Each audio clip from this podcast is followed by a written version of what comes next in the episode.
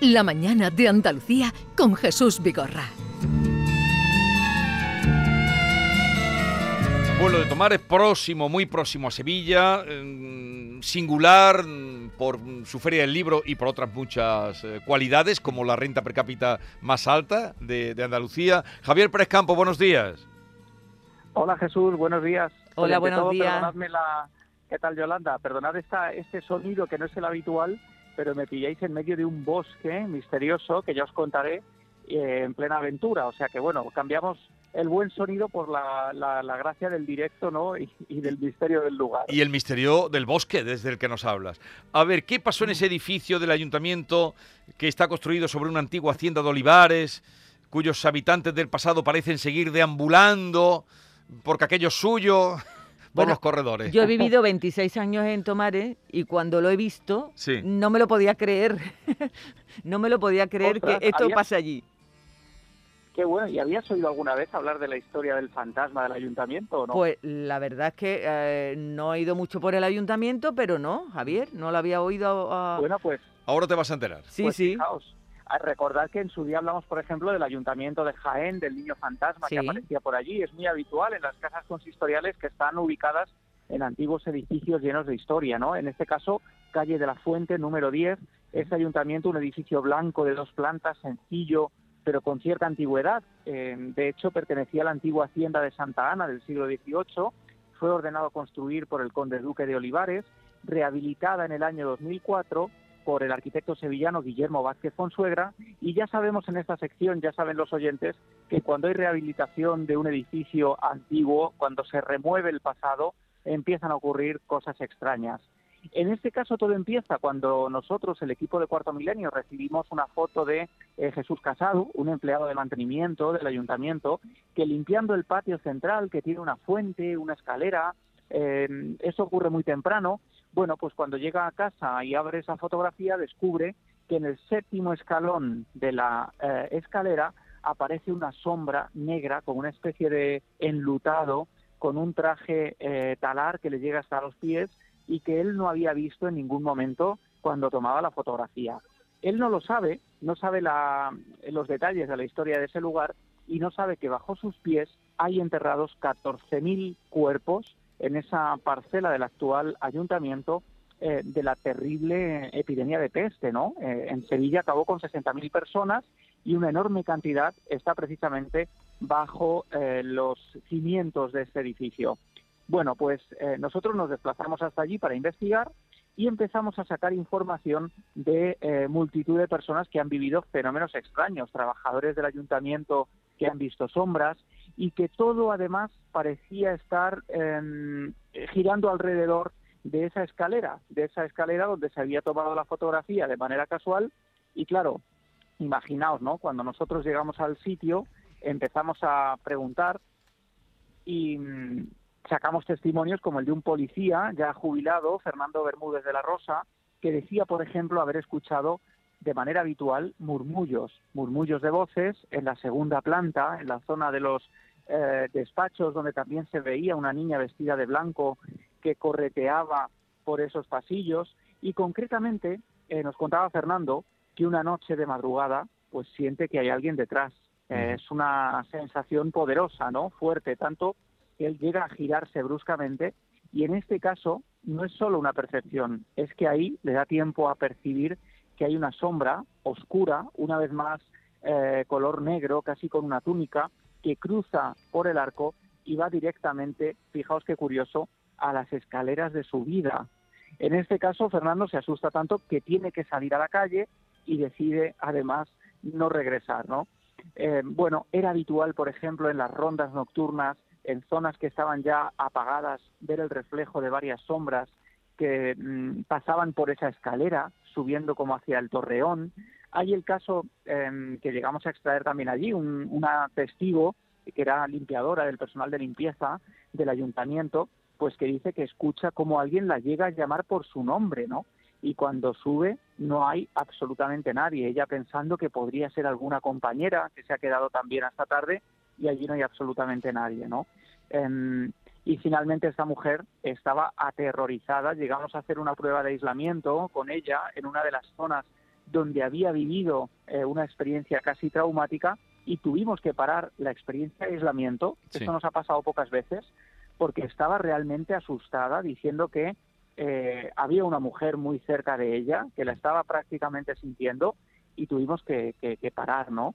Claro, imaginaos una noche de investigación con un dispositivo de vigilancia, con cámaras perimetrando cada rincón y con nuestro compañero Aldo Linares, sensitivo del grupo ETA, que acude con nosotros al edificio, que no sabe nada ni siquiera de a dónde va, que va Ya. directamente a Sevilla, le ponemos siempre a prueba y que le tenemos en directo con nosotros para que nos cuente cómo fue esa experiencia. Eh, eh, sobre el misterio del Ayuntamiento de Tomares, que es del que estamos hablando. Aldo Linares, buenos días. Hola, buenos días, ¿qué tal? Gracias de nuevo por atender nuestra invitación. en- Muchas gracias a vosotros por pensar en mí, gracias. Eh, ¿Qué es lo primero? Ya ha puesto en situación eh, Javier Pérez Campos la, eh, lo que, cómo te trajeron y lo que allí se vivía. ¿Qué es lo primero que percibiste al llegar al lugar?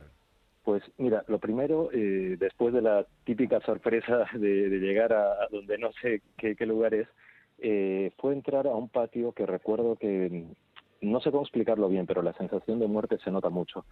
Cuando hay enterramientos se nota muchísimo, es como, es, muy cargado, ¿sabes? Entonces, cruzando un patio en dirección a una zona, digamos, que, que tenía la apariencia como de ser de oficinas, algo así, noté muchísimo que estaba caminando sobre zonas de restos, mucho, mucho. Y cuanto más me acercaba a la zona de las oficinas, aún más. Pero fue curioso, pasar de lo que era el portal de entrada hacia el patio, había un cambio como de, de variable de energía, por decirlo de algún modo, ¿sabes? Se notaba como entrar en una densidad distinta. Y, y claro, cuando entramos ya en esa zona directamente donde estaban las oficinas, se notaba muchísimo la presencia de la muerte, por decirlo así. En la escalera eh, viste a alguien, ¿verdad? ¿Cómo era? Sí, mira, yo recuerdo que cuando, cuando me asomé a la escalera, lo que vi en el, si no me equivoco, fue en el escalón, en el séptimo más o menos, sí. Eh, recuerdo eh, haber visto a un señor eh, delgado, alto, vestido de negro, que tenía la, la mano izquierda apoyada en, el, en, el, en, la, la baranda, digamos, de bajada de la escalera. Y, y él estaba mirando a- hacia enfrente, la mirada era como muy muy intencional, no era una mirada perdida, sino era una mirada como que, que tenía algo que ver con lo que estaba viendo enfrente. Y era un hombre eh, muy como de otra época, vestido de negro, no recuerdo exactamente toda la vestimenta, pero era de negro.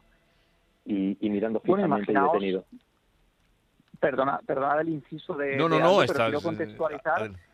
Claro, que nos, eh, Aldo no solo no sabía nada del lugar, es que no sabía nada de la foto. Entonces, imaginaos cuando Aldo, nada más llegar prácticamente, empieza a subir la escalera, se queda parado en el séptimo escalón, se gira, apoya la mano en la barandilla y dice, es aquí, aquí está este hombre, describe al hombre, describe su pose y es exactamente tal y como lo vemos en la fotografía. Em, si pusiéramos a Aldo al lado de la fotografía, estaba en el mismo escalón, estaba en la misma postura, porque además en la foto esa figura parece tener un brazo em, colocado también sobre la barandilla y es exactamente la postura que decía Aldo. Pero es que encima empieza a hablar de un término, ¿no, Aldo? Que es dispensa, dispensa, que pedía una dispensa.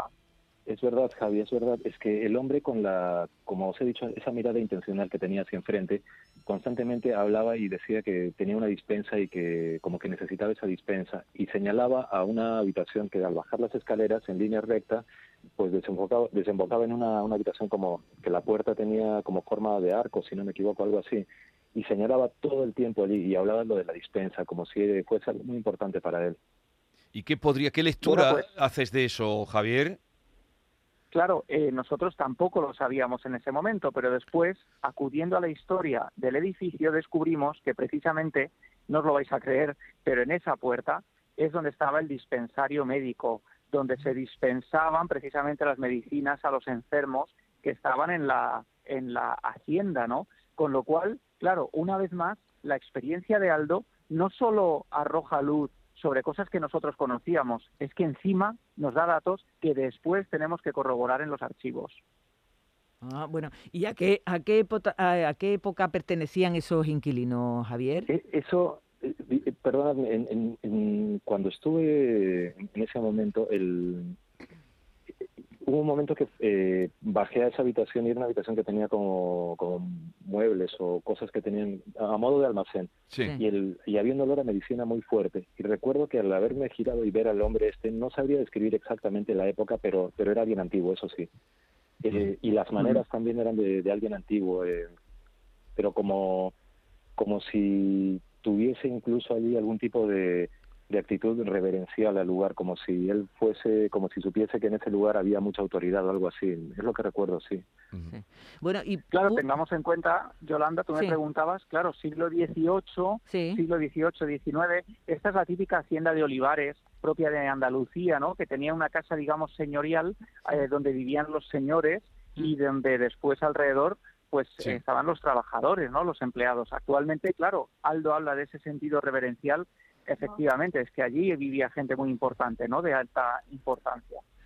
Y además, eh, el dispensario siempre se acercaba la gente, mm, pues eso, eh, por lo general por- estaba administrado por médicos, que Sí. era el dispensario en cada pueblo. Pues ante ellos siempre había una, eh, un, un respeto y una consideración porque era la gente que sabía ¿no? y que podía curarles. A ver, Claro. y, y cuando hicieron la... que ese eso lo hizo Vázquez Consuegra, un arquitecto muy afamado y que ha hecho grandísimas obras, e- ese ayuntamiento. Cuando excavaron cimientos y tal, encontraron ahí restos.